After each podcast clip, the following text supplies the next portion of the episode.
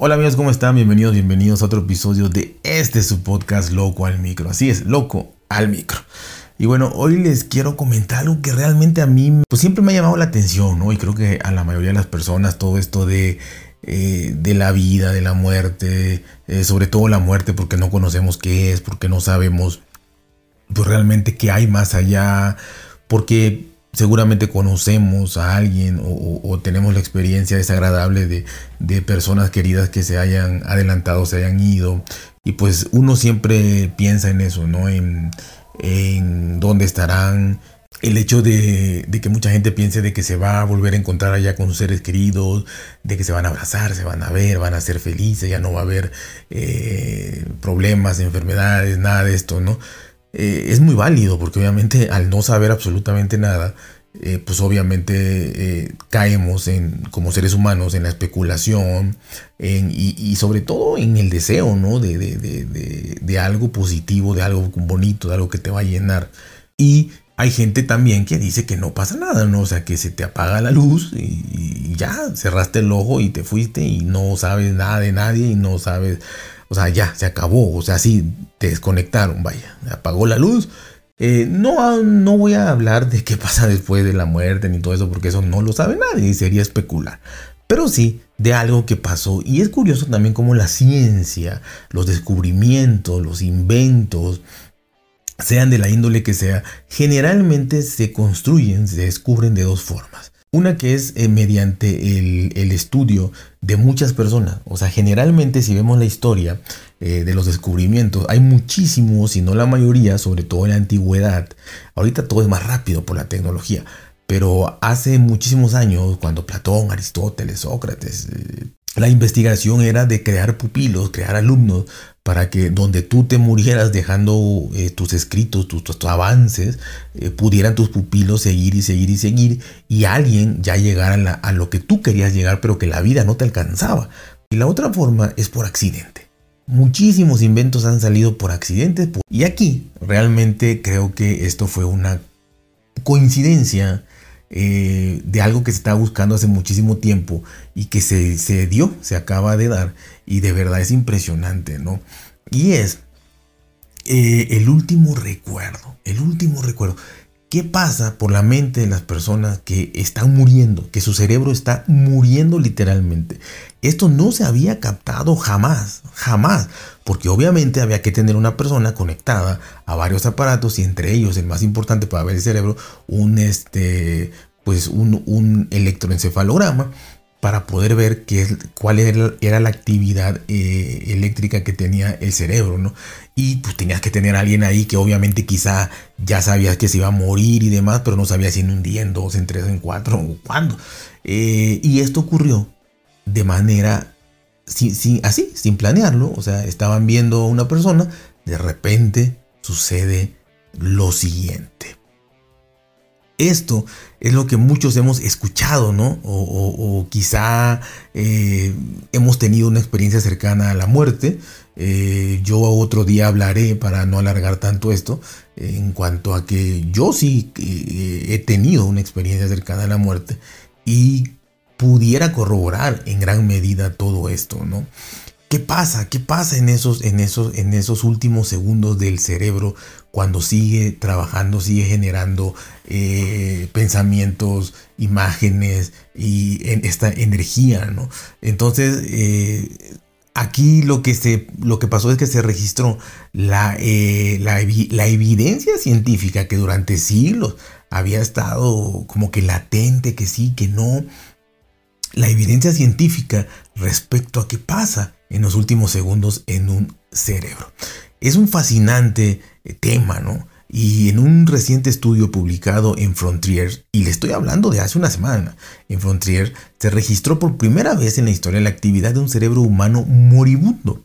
Estos hallazgos aportan nuevos conocimientos sobre una posible función organizativa del cerebro durante la muerte y sugiere una explicación para el recuerdo vívido de la vida de las experiencias más significativas para esta persona. Mucha gente ha dicho que ve cosas, que recuerda cosas y esa luz y lo que sea. Y aquí está comprobado, ¿no? Es un caso único, repito. Un paciente de 87 años desarrolló epilepsia y eh, estaba siendo tratado por, por el doctor Raúl Vicente de la Universidad de Tartu, Estonia, con varios colegas, ¿no? Eh, obviamente para analizar a este caso de epilepsia es, pues, es muy común eh, esto de el, electroencefalograma, ¿no? Y bueno, se le hizo esto, se le estaba practicando una, una encelofalografía continua, ¿no? O sea, porque generalmente dura unos 10, 15 minutos. Eh, si no le hacen, les, han hecho una. Pero aquí estaba ya por unas horas iba a ser, ¿no? Eh, para detectar obviamente las convulsiones, ver qué tipo de convulsiones eran, porque hay muchos tipos de convulsiones, y cuál era el mejor tratamiento para, para obviamente ayudar a esta, a esta persona, ¿no? Para tratar a este paciente. Pues resulta que durante estas grabaciones el paciente tuvo un infarto y falleció. O sea, ahí lo estaban tratando para descubrir cuáles eran sus tipos eh, exactos de, de epilepsia para poder darle su medicación y todo, ¿no? Eh, de hecho, la epilepsia pues no lo mató, ¿no? Y es muy raro. Eh, le dio un infarto en ese momento y ahí está la coincidencia, ¿no? Ahí está el, el pues aquí yo creo que no, no es casualidad, ¿no? Podría ser, yo le veo más como coincidencia de que sucediera esto en este momento y obviamente ya aprovecharon para, para sacar conclusiones y para ver esto que de verdad es único, ¿no? Entonces le da un infarto al señor, fallece y bueno, este evento inesperado, pues, obviamente no estaban pensando en eso, permitió a los científicos registrar la actividad de un cerebro humano moribundo por primera vez. Estos investigadores descubrieron patrones rítmicos de ondas cerebrales en torno al momento de la muerte, que son similares a los que se producen durante el sueño. Eh, ustedes sabrán, porque esto sí yo creo que a todos nos ha pasado, pues hay diferentes tipos de sueño, ¿no? Y diferentes fases del sueño. Pero en una fase específica, fase REM, fase profunda, pues obviamente sabemos que, soñamos, ¿no? Y que soñamos muchas veces tan vivido que hay gente que se, se ha levantado llorando, gente que se ha levantado asustada, gente que, que habla mientras está durmiendo, soñando. Y, este, y es tan vivido que para ti en el sueño es realidad. Yo no conozco a alguien, no conozco a alguien que, que me haya dicho a mí eh, que puede haber, ¿no? Pero que me haya dicho a mí que está soñando y que él sabía que estaba soñando, ¿no? No, está soñando y inclusive si, si, si han soñado que los matan alguna vez, te despiertas en ese momento todo asustado porque es real, o sea, te están matando y estás sintiendo ese miedo y ese terror. Así que pues obviamente este, esto es lo que descubrieron, ¿no? Que, que, es similar a un sueño lo que está pasando en el cerebro, ¿no? También es, es muy similar a lo que sucede cuando estás recordando. Cuando tú de manera voluntaria te, sientas, cierras los ojos y empiezas a recordar algo, también. O sea, puede ser inconsciente con el sueño o consciente, eh, pero es en sí un recuerdo, ¿no? Y también lo que se produce mediante la meditación. Ahí sí yo le fallo porque yo eh, soy malísimo para, para, meditar. Jamás me he podido concentrar eh, a esa forma de, de, sentir algo realmente eh, místico o diferente y demás. Pero bueno, quien sí logre meditar y, llegar a algún estado, no digamos que, que, que, vaya a levitar ni nada de esto, ¿no? Pero un estado realmente de concentración en donde pueda sentir esto, pues también, ¿no? Es, es similar. Entonces, esto se conjunta, ¿no? Estas tres cosas que es el sueño, el, recuerdo y la meditación, ¿no? Entonces, eh, esto se da exclusivamente, y lo, que fue lo que vieron en el estudio, 30 segundos antes y 30 segundos después de que el corazón, deje de latir. ¿sí? el corazón está latiendo, le, dio un infarto, pero sigue ahí papaloteando. Y el cerebro 30 segundos antes y 30 segundos después, o sea, un minuto, registra esta actividad. lo primero que me llama la atención es que eh, pues los 30 segundos antes, como que lo aceptas, ¿no? Va, sale 30 segundos antes. Pero los 30 segundos después, ya estás muerto. O sea, ya estás muerto. Ya tu cerebro, tu, tu, corazón dejó de latir esos 30 segundos últimos. Y tu cerebro sigue produciendo esas, esas, esas sensaciones, esas visiones, esos recuerdos, esas ondas 30 segundos después. O sea que muerto, la persona sigue viviendo algo, sintiendo algo. Porque les vuelvo a repetir, en el sueño es real para ti. Entonces esos 30 segundos después de la muerte, para ti lo que estás viendo es, es realidad, ¿no? Así que esto, esto creo que es muy, muy interesante, ¿no? Así que justo antes y después de que el corazón dejara de funcionar, eh, explican los científicos, vimos cambios en una banda específica de oscilaciones neuronales, las llamadas oscilaciones gamma, pero también en otras como las oscilaciones delta, teta, alfa y beta. Esto lo dijo el doctor Hagmal Samer, neurocirujano de la Universidad de Louisville, Estados Unidos, quien organizó el estudio. Obviamente, este, esto fue tan, tan impresionante que llevó a hacer muchísimos ensayos, muchísimas tesis, eh, muchísimos escritos, muchísimas investigaciones, y los autores mencionaron que las oscilaciones gamma, eh, que fueron las que más se vieron, a pesar de las demás, están vinculadas a funciones altamente cognitivas, como la concentración, el sueño, la meditación, la recuperación de la memoria y la percepción consciente, como las relaciones con los recuerdos, lo que ya les expliqué a grandes rasgos. Eh, en total, el electroencefalograma arrojó luz sobre unos 900 segundos de actividad mientras el paciente moría. 900 segundos. A partir de ello, los científicos especulan que el cerebro puede estar reproduciendo un último recuerdo de eventos importantes de la vida justo antes de morir, que son los 30 segundos antes y 30 segundos después. Repito, como esto era largo, obviamente registraron muchísima actividad antes y, antes, ¿no? Pero los 30 segundos antes y los 30 eh, después, sobre todo los después de la muerte, fue lo que llamó la atención. Así que ellos dicen que hay un recuerdo ahí un último recuerdo de algo importantísimo en la vida de, la persona que está muriendo, ¿no? Si bien este estudio pues, fue casual, obviamente al no ser preparado, pues probablemente eh, faltaron eh, las herramientas, la tecnología, los aparatos necesarios. Seguramente si estos investigadores, doctores hubieran sabido que la persona se iba a morir, hubieran preparado mil cosas más, seguramente. Pero bueno, como fue un estudio casual y se basa en un solo caso, pues también es como que ya saben, la ciencia hay que repetirla varias veces, o por lo menos dos, para que sea ya un método científico avalado y demás, ¿no? Pero obviamente no deja de ser importante. Tenía que haber un caso para empezar, ¿no? O sea, lógicamente. ¿no? Así que este, como, como les decía, es el primero en su tipo en medir la actividad cerebral en vivo, en vivo, durante el proceso de muerte en humanos. Así que impresionante. A mí, a mí, a mí esto me gusta, o sea, me causa muchísima eh, ganas de saber más, ¿no? Eh, estos hallazgos desafían obviamente nuestra comprensión de cuándo termina exactamente la vida. ¿Cuándo? ¿Terminó a los 30 segundos cuando dejó de latir su corazón? ¿Terminó a los 30 segundos después de que ya estaba muerto pero su cerebro seguía funcionando? ¿Cuándo terminó la vida? ¿no? Generan obviamente importantes preguntas posteriores casi, casi filosóficas, ¿no?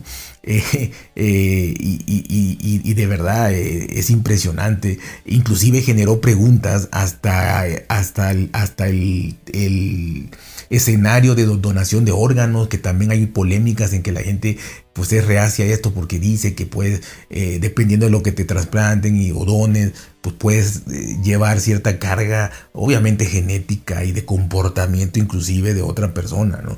Así que esto, esto va a revolucionar muchísimo la, ciencia, ¿no? Eh, y algo que podemos aprender de esta investigación es que aunque nuestros seres queridos tienen los ojos cerrados y están listos para irse, su cerebro pueden estar reproduciendo algunos de los mejores momentos que vivieron en su vida. Esto a mi punto de vista, puede servir, pues no sé si de consuelo, porque en ese momento no te consuela nada, pero realmente el saber que la persona, aunque haya muerto sufriendo por una enfermedad eh, de esas que sufres terriblemente, como el cáncer y otras, eh, los, pues a, mí lo que me dice es que te vas en paz, aunque sea 30 segundos, pero te vas en paz, te vas con tus mejores recuerdos, te vas eh, realmente, pues es la palabra, ¿no? En paz, tranquilo. Claro, eso no quita los años, meses de sufrimiento que pudiste estar postrado en una cama, que pudiste estar recibiendo un montón de terapia invasiva, de tubos, de agujeros, de biopsias y de cosas. Pero te vas en paz. Y eso es importante porque la gente le tiene mucho miedo, le tenemos mucho miedo en ese momento. Entonces, el saber que te vas a ir, te vas a ir no solo en paz, diría yo, sino inclusive hasta contento, porque vas a revivir los mejores momentos de tu vida. ¿Sí? Los mejores momentos de tu vida, no un recuerdo aleatorio, no un recuerdo eh, que no te gustó o un recuerdo malo, ¿no? Que esto es lo importante también. ¿Cómo sabe el cerebro cuando tú ya no lo controlas y cuando ya te moriste, esos 30 segundos finales, qué recuerdo es para ti el más placentero? ¿Qué recuerdo es para ti el más reconfortante? ¿Qué recuerdo te va a dar la tranquilidad necesaria para irte a donde tengas que ir o que se acabe tu ciclo de vida, lo que sea que creas, pero te vayas satisfecho, contento, con una sonrisa si pudieras sonreír, pues ya estás muerto. Eh, porque todo mundo que recuerda algo positivo, algo importantísimo, ya sean sus padres, sus hijos, una convivencia familiar, eso vas a recordar. No vas a recordar que te compraste una casa, no vas a recordar que te compraste un carro, no vas a recordar que te compraste todos los iPhones que salieron, ni, ni nada de tecnología, vas a recordar cosas familiares, estoy casi seguro de eso, casi seguro de eso, ¿no? O por lo menos, a menos que hayas ido a comprarte tu, último iPhone con 20 miembros de tu familia y fue un gozo y una fiesta, pues, pues, te acuerdes de eso, ¿no? Pero en sí te vas a acordar, o el recuerdo va a ser en base a tus seres queridos, al amor, al amor. Así que, ¿cómo sabe el cerebro que esa, ese recuerdo amoroso es el que tú necesitas para irte en paz? Y de verdad, a mí, a mí, a mí, me da para hacerme 200 preguntas, sacar 200 conclusiones y para querer leer más y saber más. Pero ya se dio. Habíamos oído historias de gente que contaba todo esto, pero ya se dio. Ya se dio y vienen cosas interesantísimas. Así que espero les haya interesado y ojalá y, puedan ampliar todo esto eh, porque de verdad creo que es muy interesante, es, es una de las preguntas fundamentales de la humanidad desde que tuvo conciencia, el eh, para qué vivimos, para qué estamos aquí, cuál es nuestro objetivo y también para qué morir y qué hay después de la muerte y cómo se siente morir. Quizá no se resuelva más que una pequeña pregunta, pero es una de las preguntas más básicas que yo creo que existe en la mente humana desde que empezó a desarrollarse el pensamiento, ¿no? Así que ya saben, cuídense por ser bien, de ser felices y nos vemos hasta la próxima.